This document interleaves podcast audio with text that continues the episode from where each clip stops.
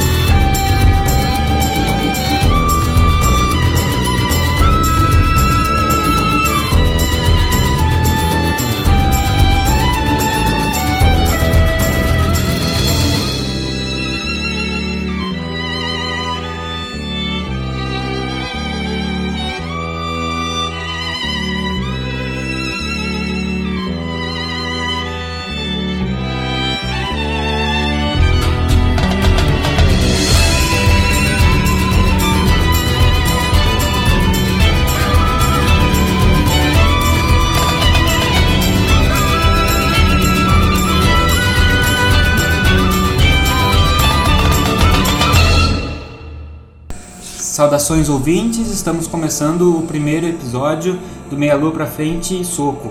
Esse na verdade é um episódio piloto. Meu nome é André Bach e a música que vocês acabaram de ouvir chama Scars of Time, é uma música de abertura do jogo Chrono Cross para PlayStation 1. É, eu estou aqui com. Um Gleison Stable se perguntando se no Japão o mundo já acabou. Diogo Carraro esperando o fuso horário para que acabe no horário do Peru. Bom, hoje vamos falar sobre o filme O Hobbit, Uma Jornada Inesperada, mas antes vamos conferir o que o Paperboy nos entregou essa semana. Gleison, por favor, explique para o ouvinte do que se trata o quadro Paperboy. Então, no quadro Paperboy, nós escolhemos algumas notícias aleatórias que chamaram nossa atenção durante a semana e apresentamos ela de notícias que têm um caráter mais inusitado e muito pouco informativo.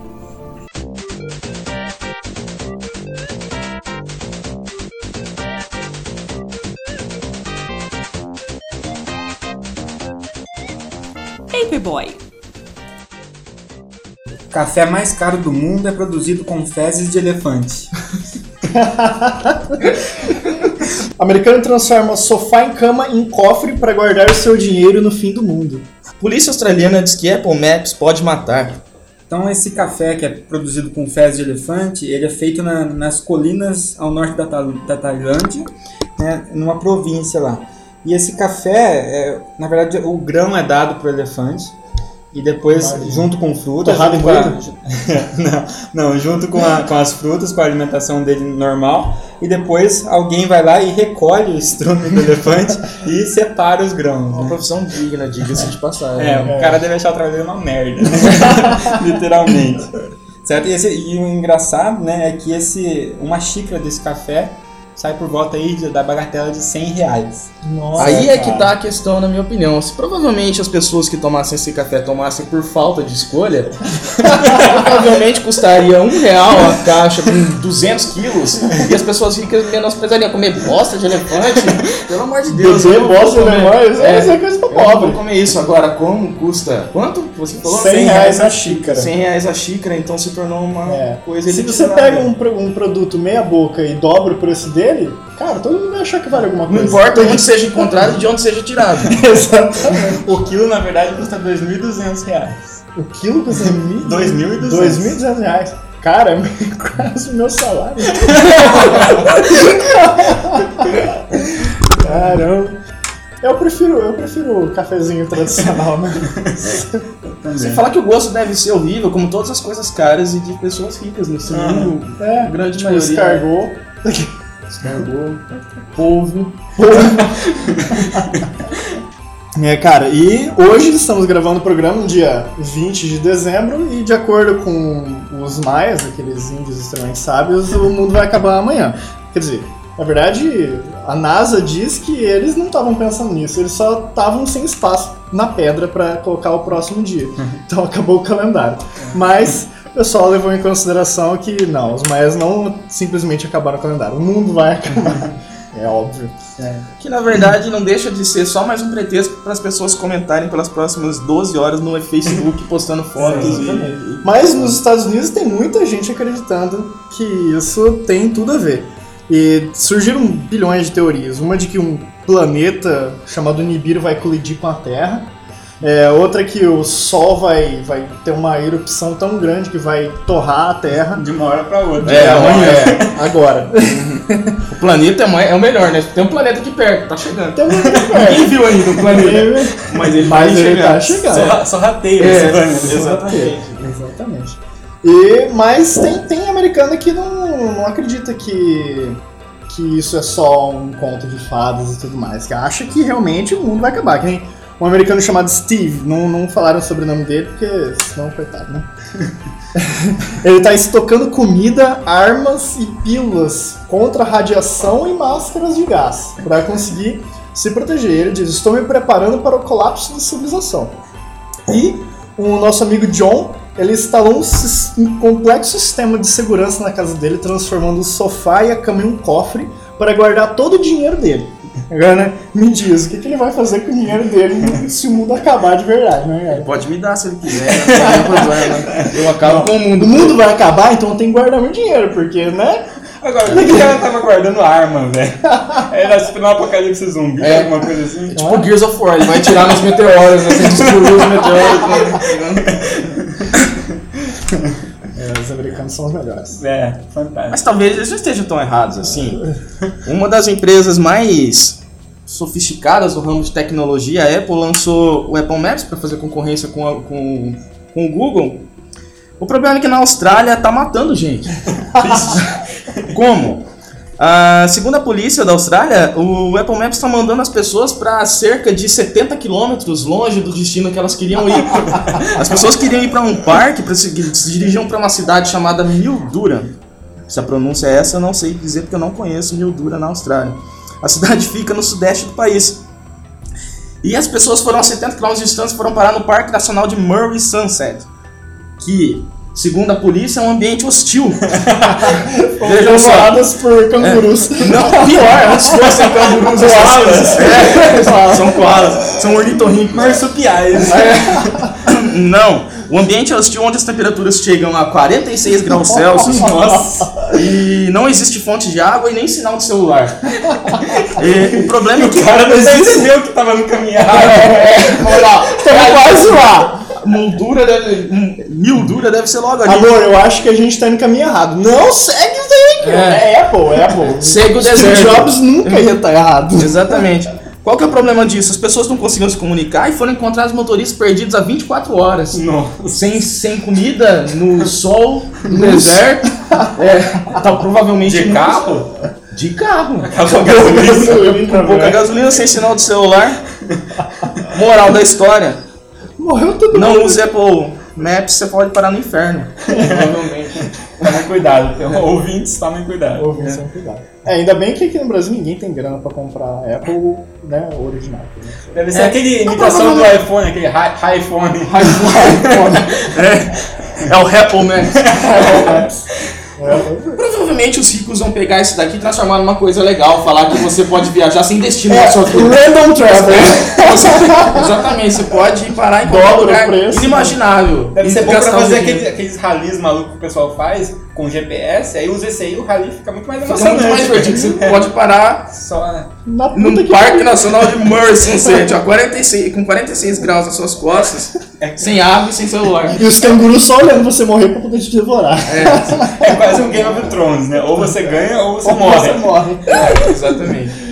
Então agora, para fechar esse bloco, vamos ouvir Blind Guardian, The Lord of the Rings.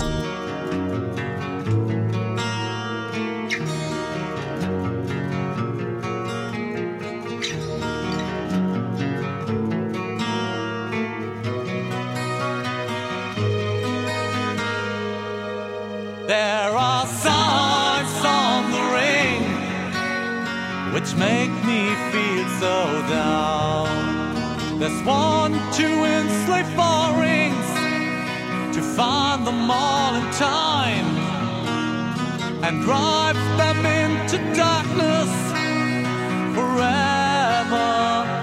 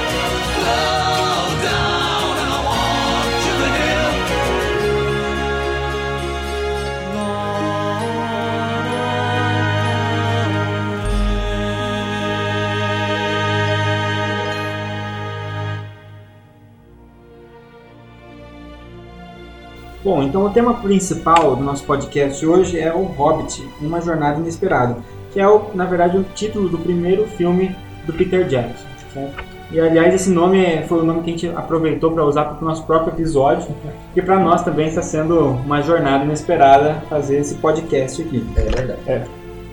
Certo? Então, quem você viu o filme, Gleison? O que, que você achou? Impressões gerais sobre o filme? Bem por cima Tá. primeiro. Eu achei o filme com uma fotografia fantástica. Eles, eles conseguiram realmente deixar ah, o efeito visual assim se sobressaiu. Achei muito bom. Claro que é um, é um conto de fadas que o Tolkien escreveu para os filhos dele e tudo mais. Então não tem aquela aquela pegada violenta que eu gosto, com sangue jorrando na tela e você tendo que se limpar a todo momento. Então, é, de spoiler, os heróis não morrem. Mesmo com tipo, vilões imensos, é, com garras enormes, espadas afiadas, caindo em cima deles, eles não vão morrer. Podem ficar despreocupados. Eu acho que a gente nem precisa. Bom, eu não vou me preocupar aqui com spoiler, na verdade, Porque o livro é de muito 37. antigo. Então, se você não sabe a história ainda, Spoiler da data há filhote, 70 e tantos anos. Se você é fã demais, você já leu pelo menos o livro ou alguma coisa a respeito, certo? Então, agora o que vocês acham da questão de ter sido dividido, na verdade, né, 300 páginas de livro, na, de livro, na verdade, que é o Hobbit, ter É. sido dividido em, em três filmes, na verdade. O que, que vocês Eu acham? acho péssimo. É, se a gente seguisse essa mesma linha, se fosse seguir essa mesma linha na hora que foi feito O Senhor dos Anéis, a gente teria nove filmes. de 3 horas. Nove filmes A de gente três tá horas. assistindo até agora. É, e provavelmente 2001. não teria conseguido encheção do saco.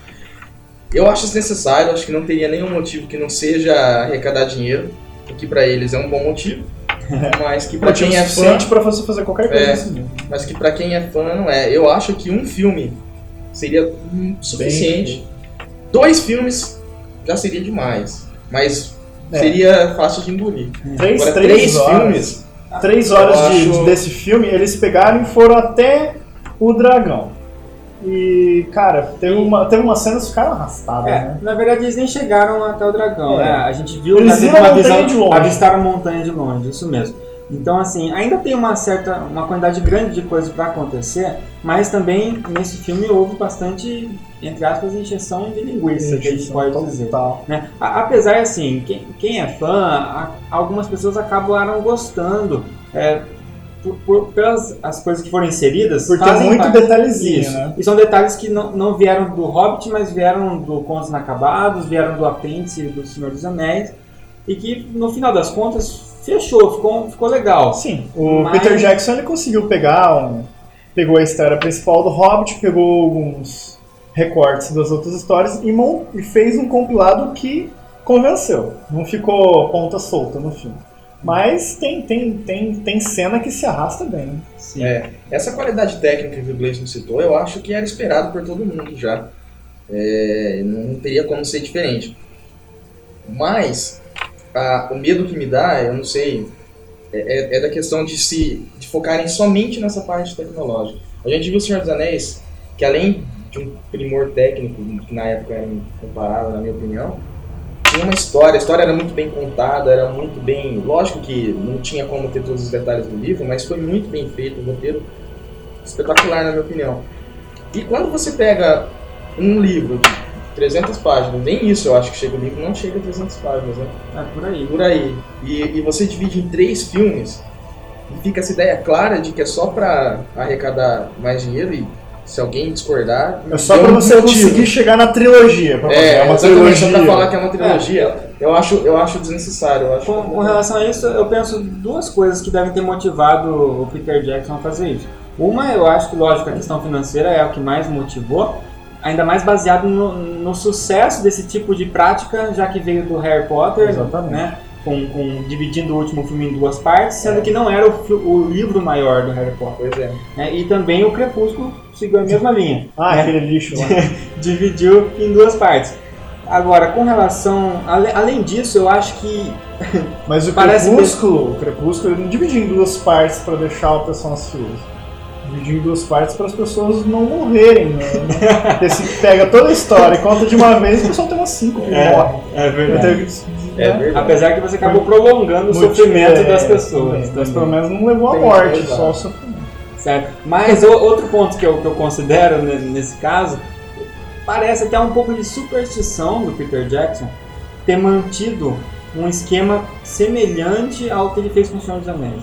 Então ele manteve três filmes, três filmes de três horas cada um, e a receita parece a mesma, a receita de bolo. Porque verdade. começa com uma batalha violenta, igual no Senhor dos Anéis 1 lá começa já em Mordor, aquela puta Uhum. batalha, de repente corta pro condado, tranquilidade, É e aí a aventura começa, então parece que ele seguiu os mesmos passos do Senhor dos Anéis, baseado, ou tentando de repente E é um filme, e é um filme de, de, de caminhada. Eles pegam basicamente o filme e eles têm que vencer um- é, uma, uma, uma caminhada longa igual do, do Senhor dos Anéis. Né? Que fique claro que eu sou super fã de do Senhor dos Anéis, de O Hobbit, dos filmes, de tudo, mas a gente tem que ter uma visão um pouco crítica da coisa.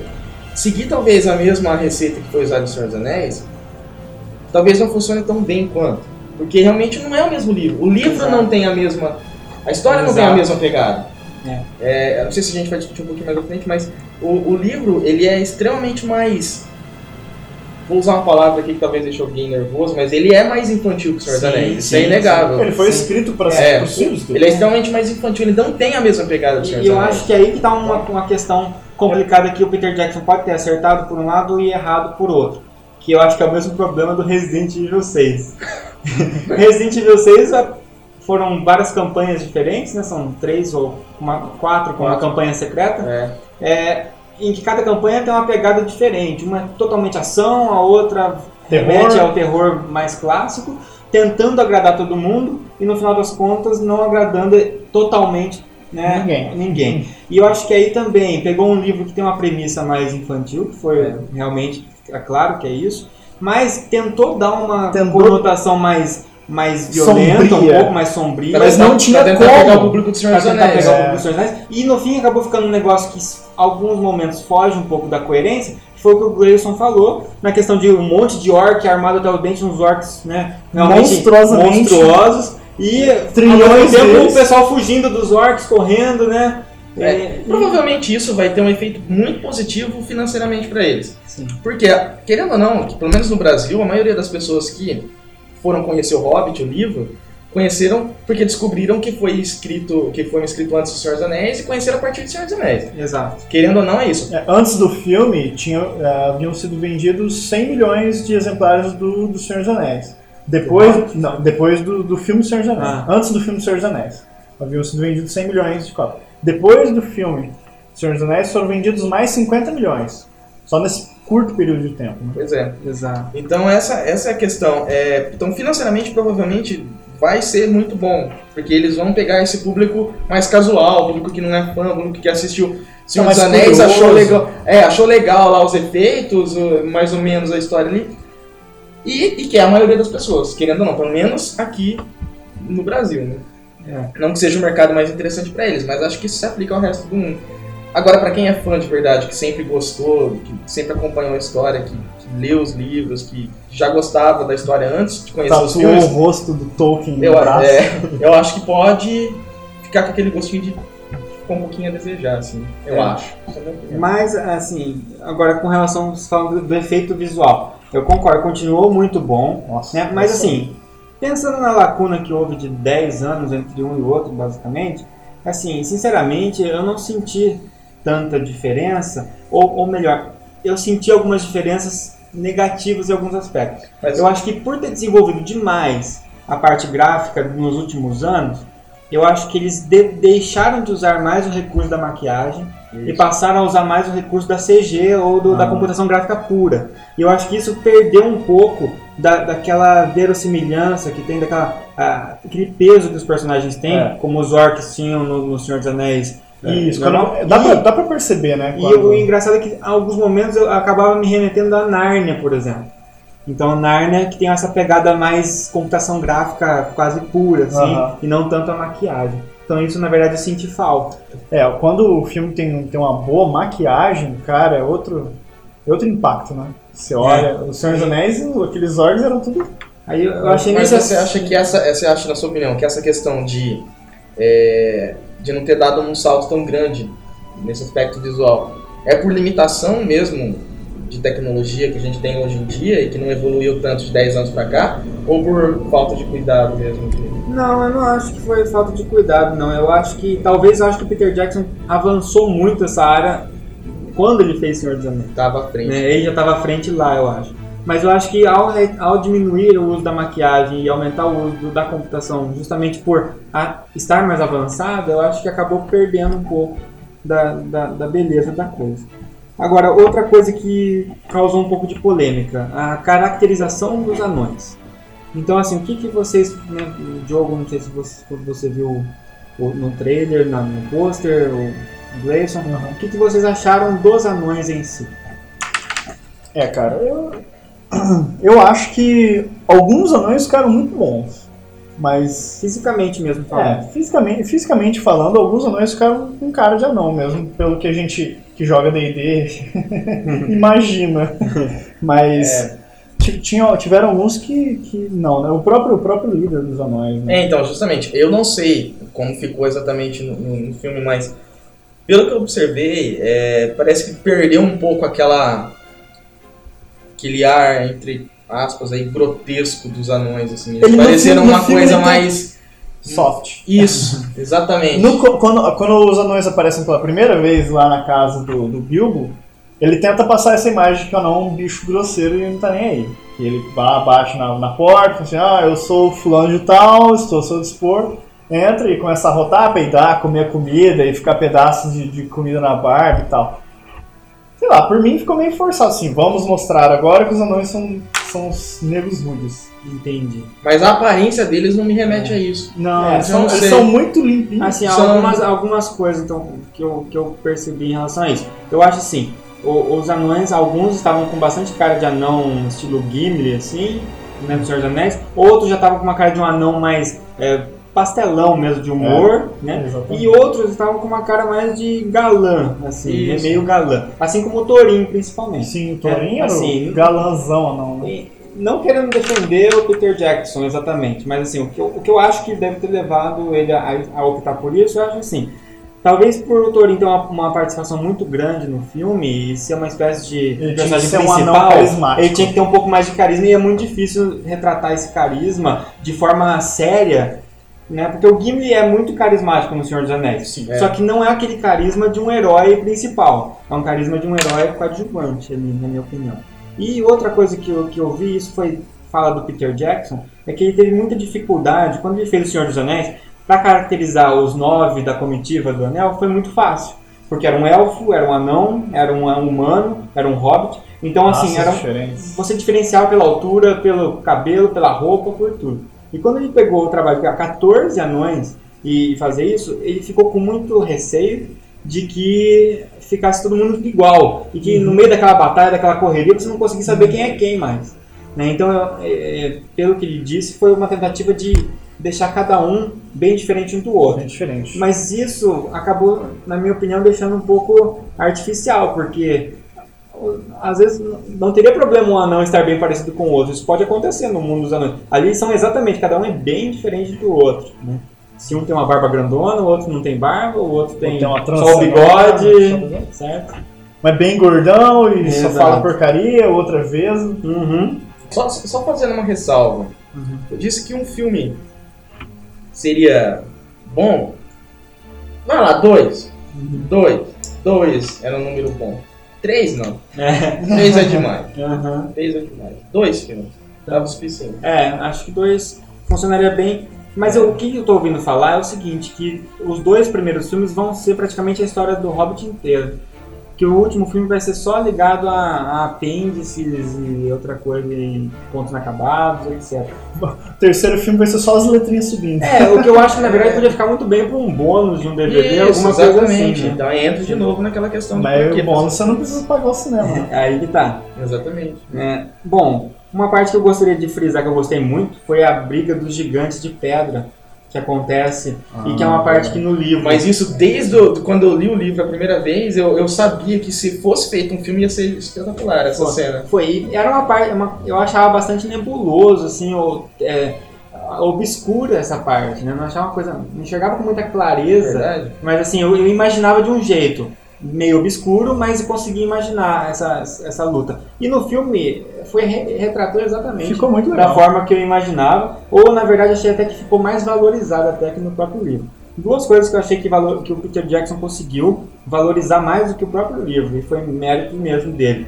Essa questão da briga dos gigantes ficou sensacional, e a conversa do Bilbo com o Gollum, né, que já era muito Nossa, é interessante. verdade. já era muito muito interessante no livro, mas realmente o Gollum foi uma inserção assim, um salto pro personagem do Gollum, o que o Peter Jackson fez com o É personagem. verdade. No livro ele sempre já teve uma participação interessante, mas desde que é, passou até o Gollum do filme, ninguém mais consegue imaginar um outro tipo de Gollum que não seja aquele, é perfeito. É.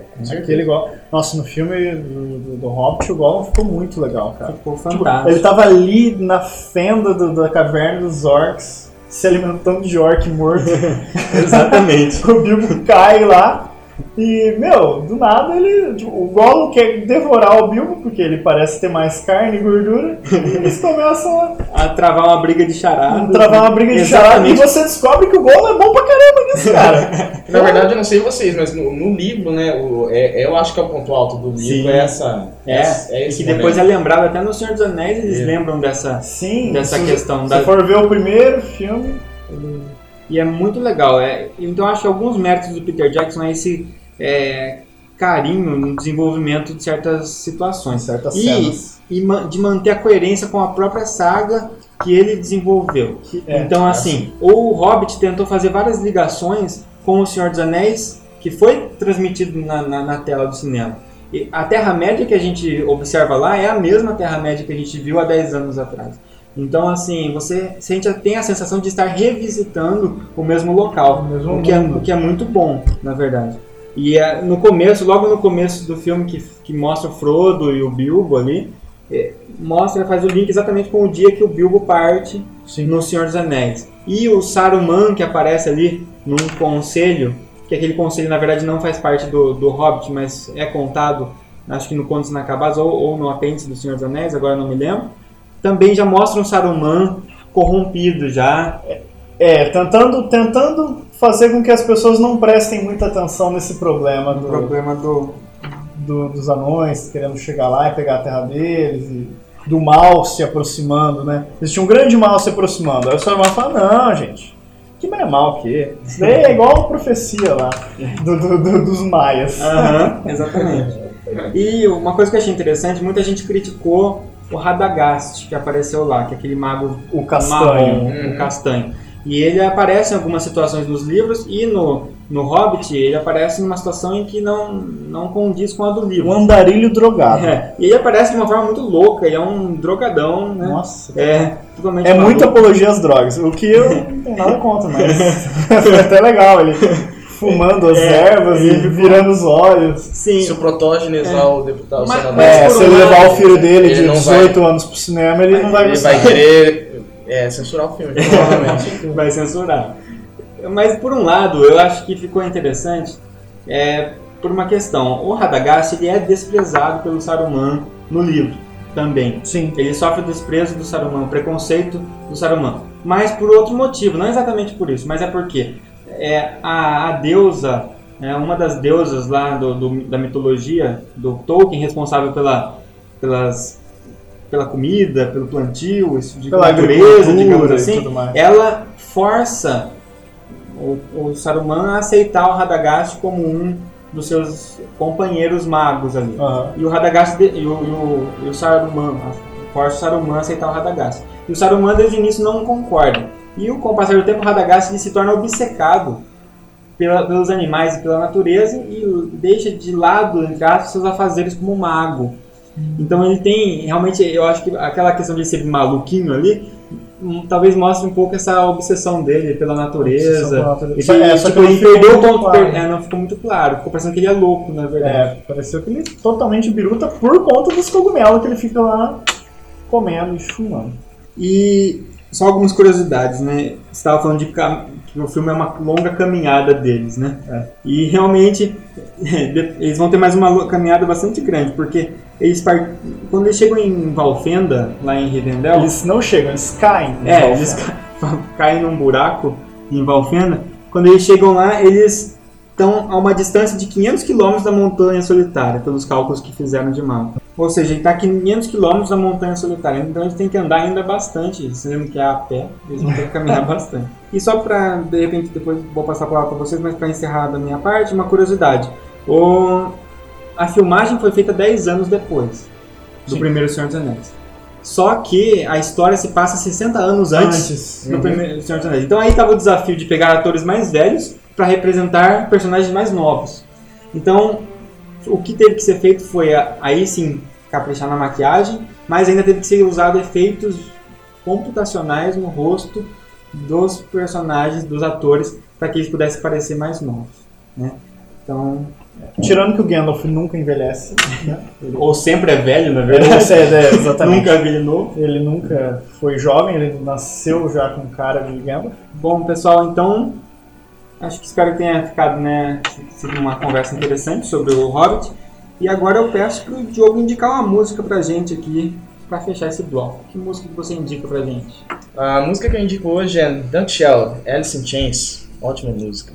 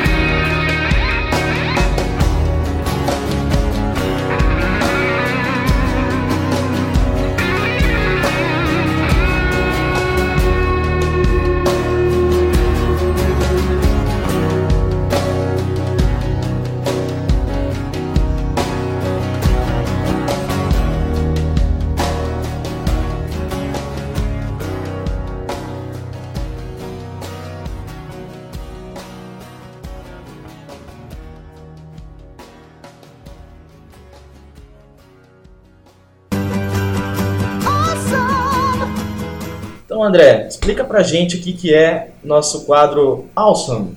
A categoria Awesome, na verdade, é uma categoria onde nós indicamos é, quadrinhos, games, é, filmes, documentários, é, qualquer tipo de, de mídia dessas que a gente entra em contato e que a gente gostou bastante.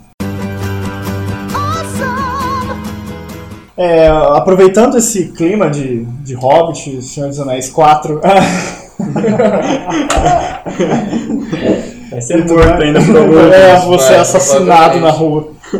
É, bem, o Tolkien, ele baseou todo. Não foi num sonho delirante que ele escreveu a história dele, ele se baseou em alguma coisa. E ele se baseou na mitologia nórdica, dos vikings.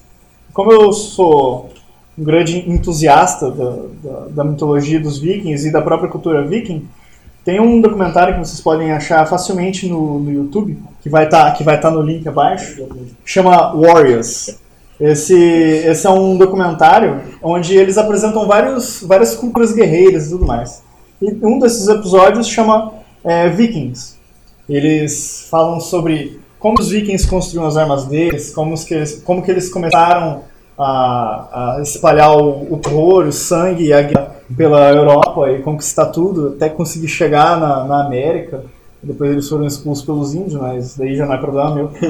E, cara, é um documentário fantástico, porque eles, além de, deles conversarem com historiadores da região e tudo mais, eles recriam várias cenas. Então é bem legal. Ah, e o documentário se foca na arte da, da, da batalha mesmo. Como que os vikings preparavam as suas estratégias de, de guerra, quais eram as armas preferidas, como eles usavam as armas deles, como eles forjavam as armas deles. É muito bacana, cara. Então é, uma, é um documentário que eu, que eu indico mesmo para quem gosta de entrar no clima do negócio. Legal, pelo que eu vi do documentário, eu gostei bastante também. É muito bem feito. Muito bem. Seguindo essa linha de mitologia, a minha indicação é de um jogo extremamente baseado na mitologia japonesa. O jogo é chamado Okami, ou na pronúncia mais correta, pelo que eu li, que não falo japonês, é Okami. É, é um jogo lançado em 2006 pelo, pelo PlayStation 2. Foi feita uma versão para o Wii dois anos depois, em 2008, que na verdade não mudou muita coisa, só adicionou a possibilidade do controle por movimento.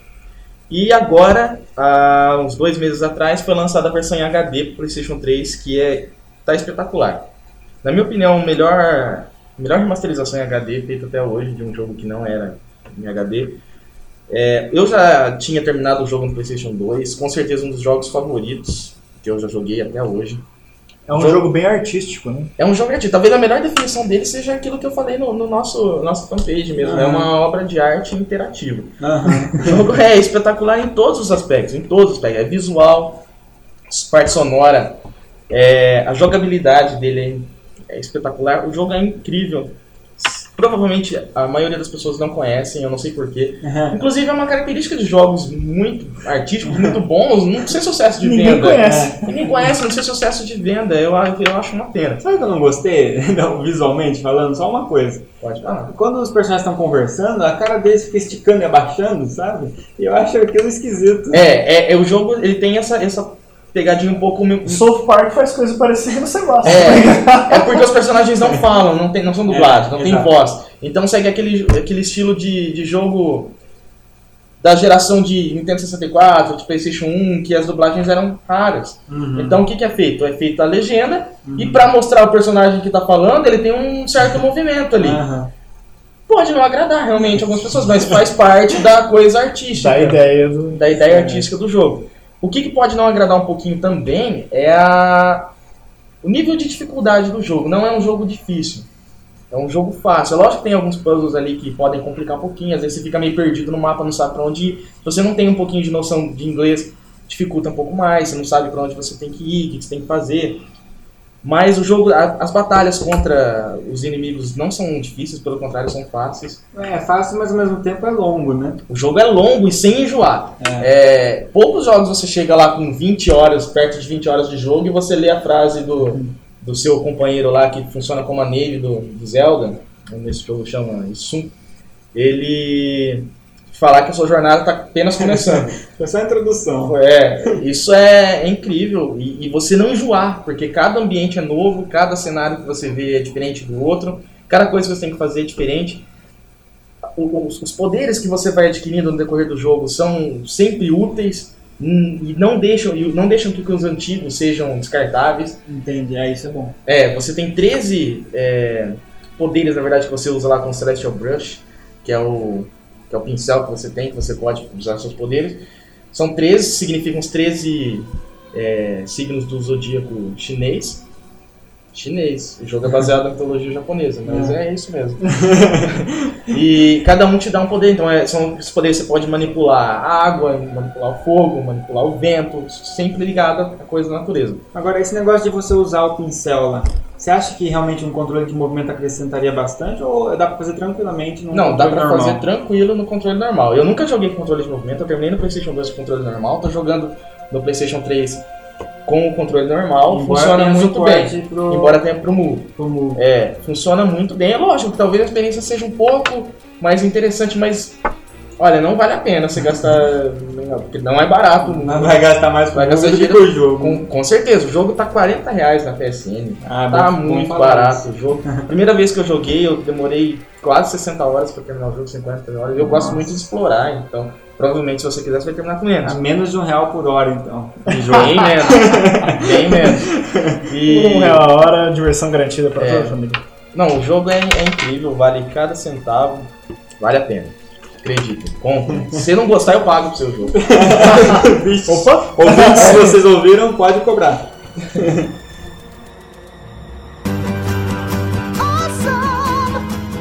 Bom, pessoal, e eu vou recomendar então uma história em quadrinho. Na verdade, um encadernado que saiu pela Panini, é, capa dura. E também pensando nessa questão, já entrando na questão do custo-benefício, que o Diogo já citou, é essa edição, na verdade, chama-se Lucifer, o Diabo à Porta. certo? É bem calmo, bem tranquilo. Eu vou, vou- vou pedir pra minha mãe comprar pra mim no Natal. tá bom. Esse Lucifer, ele é, na verdade, um, um, um Lucifer bastante diferente daquele que a gente imagina já como o tinhoso, o, o Beelzebub, Aquele É, cujo aquele cara- nome não pode ser aquele dito. cara chifrudo e tudo mais no, no inferno pegando fogo. Na verdade, esse Lúcifer se semelha muito mais a, a um anjo caído, mesmo a um anjo que, que perdeu a característica de anjo, que realmente foi o líder do, do inferno e tudo mais, mas que abdicou do trono do inferno e passou a morar junto com, a viver junto com as pessoas. Né? Ironicamente, na cidade de Los Angeles, certo? Então, irônico por um lado, mas ao mesmo tempo muito coerente, porque ele, é- ele foi um anjo. É. Né? Agora, é, é, o interessante dessa edição encadernada é que é uma edição que junta aí 160 páginas de quadrinho, ela é capa dura, né, e custa apenas R$ 23,90 em termos de preço. Então, para um, um gibi capa dura, tá num valor muito Tá legal, muito um bom. valor muito bom. Verdade. Até, na verdade, é, é realmente um ótimo presente, né, só, só não dá para presentear lá no Natal, no dia da ceia de Natal, a, a tia Olga, sei lá quem, avó, que vai abrir ali A tia feliz. Ah, que gostoso, vai receber um, receber um, um livro e quando vê tá lá, no, no dia do Natal, Lucifer, o diabo à porta. certo? Então não, não, não façam isso nesse ao mesmo sentido. tempo da oração na mesa de Natal. De né? Natal, exatamente. Você não vai, você vai acabar com o clima natalino da, da noite. Ou vai criar um clima muito mais legal. tá bom. Depende, depende da família do também, ponto né? de vista, é. Mas para evitar qualquer tipo de conflito, né? Então, tome cuidado. Agora, esse, esse volume ele reúne então as edições de 1 a 3 da minissérie Sandman apresenta Lúcifer e também as edições de 1 a 4 da série Lúcifer propriamente dita. Então é um personagem que foi adaptado né, da, da cultura cristã, adaptado pela Vertigo é, e escrito muito bem pelo, pelo Mike Carey, o roteiro está sensacional. E a primeira parte do, do gibi também tem uma arte bastante interessante, uma arte bastante alternativa e que agrada bastante as pessoas que, que gostam de observar essa, essa parte mais artística, porque ela é feita à mão, tem né, mistura de aquarela, parece em alguns momentos pintura a É, eu, óleo, eu dei uma folhada, é, é muito bom é, é bem bacana. Né? Eu falei pra Agora, você que eu comprei o V de Vingança, né? falou.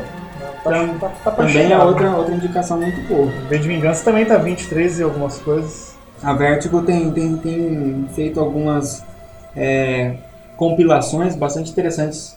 Né? A Panini tem feito compilações Aham. bastante interessantes da Vertigo. Então esse é um gibi que eu recomendo. Na história, passando bem por cima, mas é interessante a ler mesmo.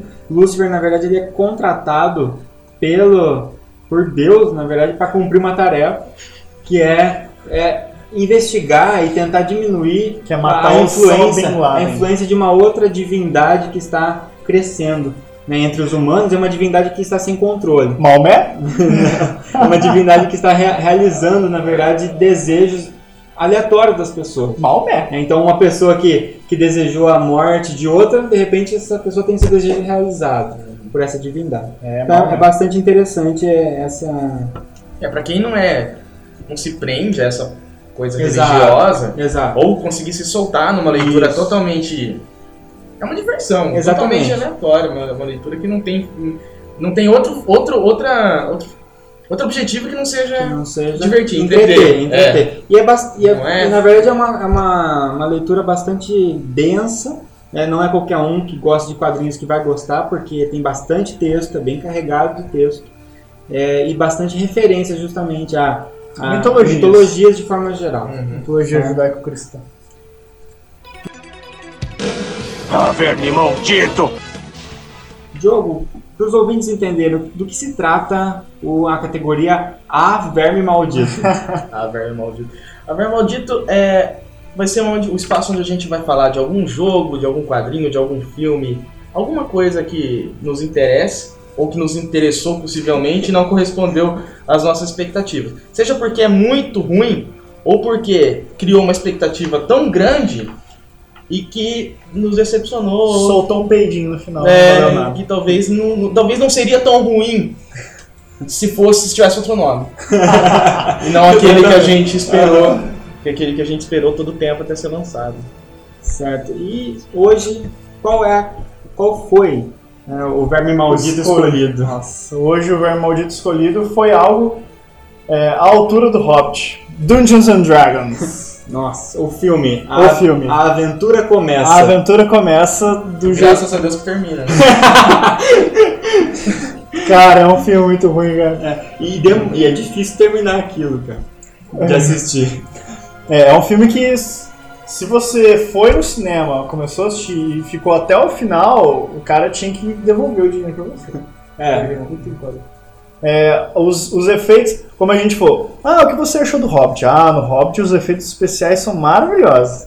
No D&D, eu acho que uma criança de 5 anos em casa, no Windows 95, faria um efeito especial melhor. É, aí você fala assim, não, mas não dá pra comparar. O Hobbit é de agora 2012, Dungeon Dragons é de 2000. É. Mas Junto com o Senhor dos Senhor Anéis. dos Anéis, ali, dali uns um, dois anos no máximo, em, em um ano já estava sendo produzido. Um ano É. depois já estava sendo produzido, com efeitos especiais muito mais Muito bons. Mas não só essa questão dos efeitos. É, essa né? questão, na verdade, pra mim, pessoalmente, é mínima, a questão É. de efeito especial. Embora pra um filme desse tipo, É. é importante. Mas, se for uma história bem contada, É. Não, não consegue, consegue é, disfarçar, vamos dizer assim, É. essa parte de efeito E aí é tá o Mas não é maior, o caso. aí que tá o maior problema. É. A história O problema é que os caras conseguiram, não sei como, gastar 35 milhões de dólares no filme. Não foi, ah, nossa, que pena, nós não temos dinheiro, é, vamos pegar a câmera emprestada ali do Peter Jackson pra tentar gravar alguma coisa. não, É, daí eles- sairia alguma coisa, tipo Cloverfield, assim, Cloverfield. Mas não, É, melhor. já é melhor. Os caras tinham uma grana preta pra fazer o filme. E o vilão, o vilão dá risadas malévolas, ele faz com, as, com as mãos em garra e, sei lá, um batom. Meu, um batom azul um brilhante. batom azul brilhante. E eles usam é, roupa de cosplay. Eu já vi cosplay É, Eu acho que vestido eles melhor. conseguiram errar em todos os aspectos, Uhum. em todos os pontos. Eles falaram, vão fuder geral isso aqui. Vamos, vamos ensinar como pegar 35 milhões É, e parecer que a gente gastou Em doce. 5 mil reais na loja de fantasia ali na esquina. É, o resto a gente comprou doce. e sei lá o que. Jogos de videogame jogando, É, ficaram jogando o Kami. provavelmente. Não, se eles tivessem jogado o câmera, seriam ideias melhores. É, objetivamente é falando. verdade. E o problema é que eles não chamaram atores muito obscuros, assim, que acabaram de sair da faculdade. Tinha alguns atores que Apesar que tem umas- alguns, aquele, aquele ladrão lá, ó, O ladrão principal, Ladrão que é o principal. Ridley. O ator, o ator eu não lembro o nome, mas é Ridley o nome do personagem. nossa, cara. Ele É, não os, é person- os atores eram, muitos eram conhecidos, mas acho que foram jogados lá meio de paraquedas. Acho que nem, ninguém explicou muito bem Eu qual era a acho, função. eu acho que eles deles, nunca né? nem assistiram o desenho Caverna do Dragão. É, Muito menos jogar Dungeons É. and Dragons ou, ou ver o livro do jogador na frente. Na realidade, vocês me conhecem e sabem que eu tenho um pé muito atrás com adaptações de uma coisa para outra coisa. Por exemplo, de é, quadrinho para filme, de jogo para filme, de filme para jogo e, Uhum. enfim, essas variações. Eu fico um pé muito atrás. Algumas coisas deram certo? Deram. Poucas, hein? Pouquíssimas coisas. Ah, aí sempre vão falar, mas Batman é legal. Mas, tá, Batman é assim, legal. 300 de. Sparta é É. legal. Sin City é legal. Sin City é legal. Sin City é legal. Tá, a gente consegue contar nos dedos aí. E eu consigo citar infinitas coisas Que deram errado. horríveis. Mas o que impressiona realmente é o orçamento que não foi tão baixo. Senhor dos Anéis, a trilogia inicial, os três de uma vez, gastaram 280 milhões. 270 milhões. E isso deu um total de 90 milhões por filme. Lógico, vai ser Um filme de 3 horas. três vezes o orçamento, com certeza vai ser melhor. Mas o outro não é só três vezes pior do É. que Senhor dos Anéis. É, olha, O roteiro, o roteiro é digno de chorar, né? é, assim, quando eles fizeram o segundo filme Dungeons Dragons, eles melhoraram um pouquinho no roteiro, foram mais modestos na, na expectativa, não criaram tanta expectativa igual o primeiro criou, foi em 2005. Ainda assim, foi um filme péssimo, mas Foi aí, digno. aí que ele foi digno de Sessão da Tarde. Começou a ser digno de Sessão da Tarde no segundo. O primeiro, cara, E agora eles lançaram o terceiro. em E 2000 eu vi o trailer. Cara, Eles eles voltaram às origens. Ele não para, velho. É, chega. Sabe? Vai fazer outra coisa. É, ou se não, arrecada 35 milhões, me dá 1 milhão. e chega. Porque você não vai usar mesmo pra algo útil. Você Né? não vai usar pra nada. E a hora que. E a, não sei se vocês lembram, a gente tava dando uma olhada no filme antes. Na hora que os ladrões vão lá no, Museu de Dragões, o cara levanta um dente de dragão de um metro e você percebe que é de isopor. Ele levanta com uma mão e fica balançando assim. O cara, pra começar, o cara é um ladrão querendo roubar um dente de dragão. Né? ah, bom. Ah, o vilão parece aque- aquelas coisas de. O vilão parece Jaspion, drag De Jasper, do, do, do Power Jiraiya. É. Só que Jasper é legal. Jiraiya é muito massa. É. E o filme não é. E o filme não é. Não funcionou. Então, ouvintes, não, não assistam essa porcaria, Não a não ser que vocês realmente não, não deem valor pra A vida não de ser que vocês vão gravar um programa pra falar sobre isso. É, É isso. Exatamente. Ah, você não assistiu, né? Eu não, não, não consegui assistir inteiro, desculpa. é. Mas foi o suficiente pra saber é. que, eu, que eu fiz a coisa certa. Beleza. Bem, agora para encerrar esse bloco, vamos ouvir uma, uma música de medieval metal, um pouquinho alternativo. Let's Take Instants Rapunzel.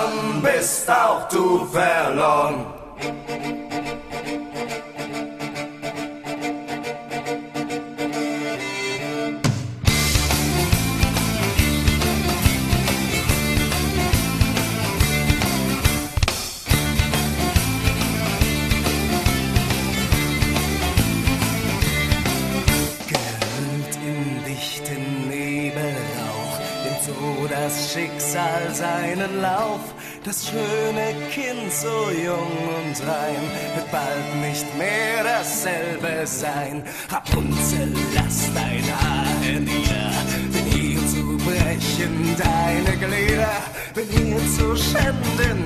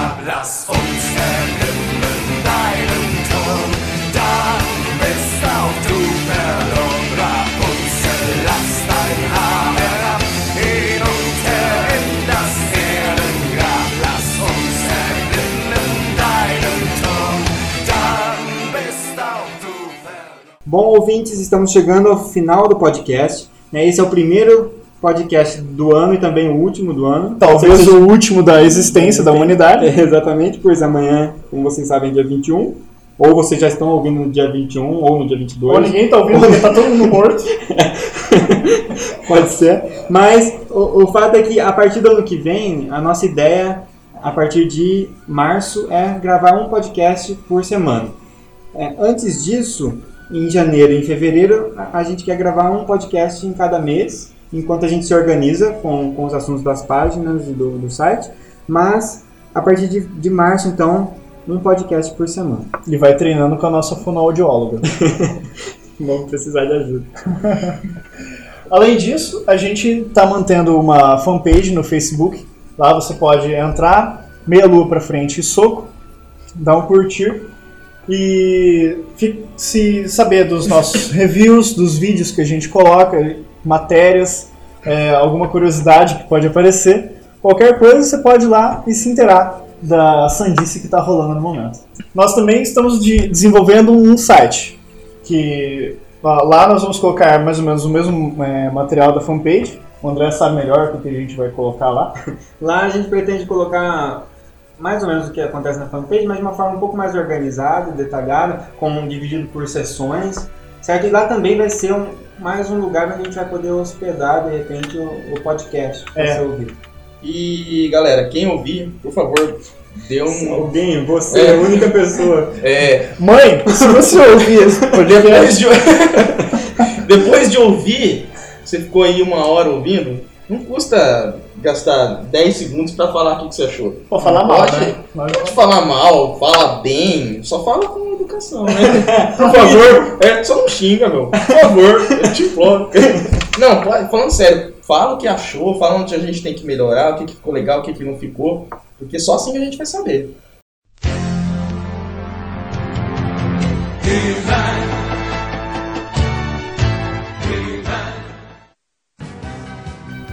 Olá, amigos! No episódio de hoje, vimos que os australianos estão usando o Apple Maps para se localizar. Bem, não faça isso.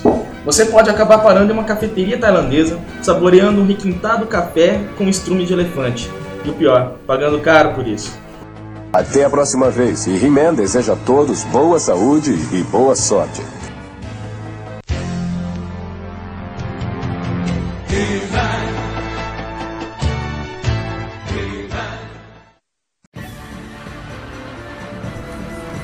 Você ouviu Meia Lua pra Frente Soco.